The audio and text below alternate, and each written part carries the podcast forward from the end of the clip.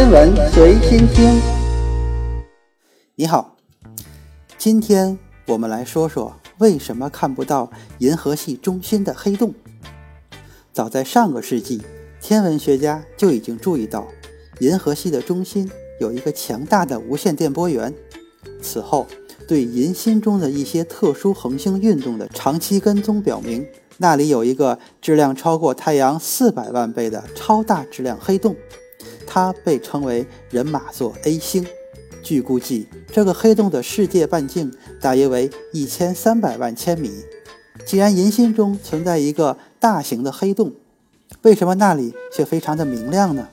事实上，不仅银河系中心有超大质量的黑洞。很多大型星系中也有，比如仙女座星系中心存在一个质量为太阳一亿倍的超大质量黑洞，而不久前首次被拍摄到的 M 八十七星系中，黑洞的质量更是高达太阳的六十五亿倍。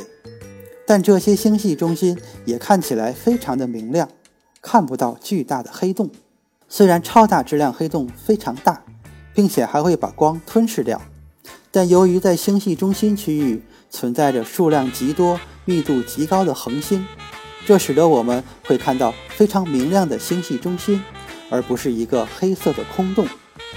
以银河系中心为例，在一立方秒差距相当于三十四点六五立方光年的空间中，分布着多达一千万颗恒星，这个恒星密度是太阳附近空间的五千万倍。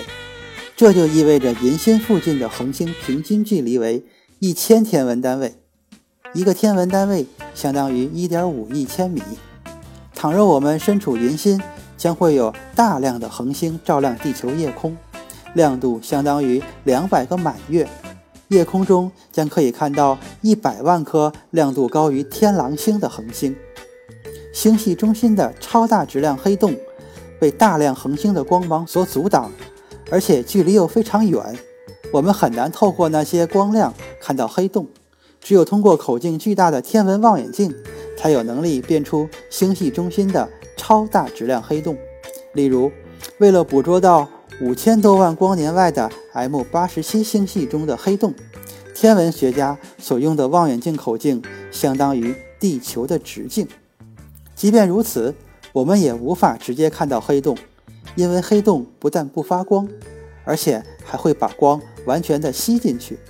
不过，由于星系中心的超大质量黑洞往往会吞噬大量的气体云，它的周围会产生一个发光的吸积盘，由此可以衬托出黑洞的世界轮廓。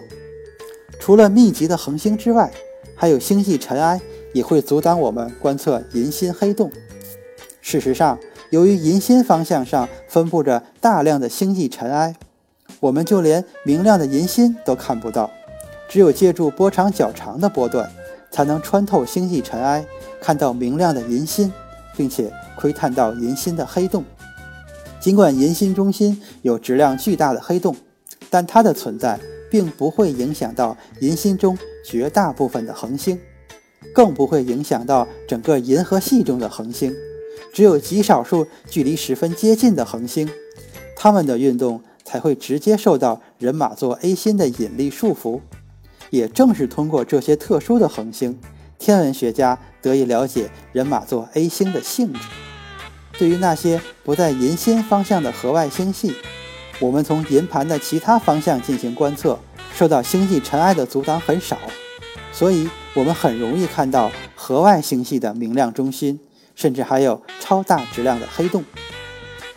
今天的天文随心听就是这些，咱们下次再见。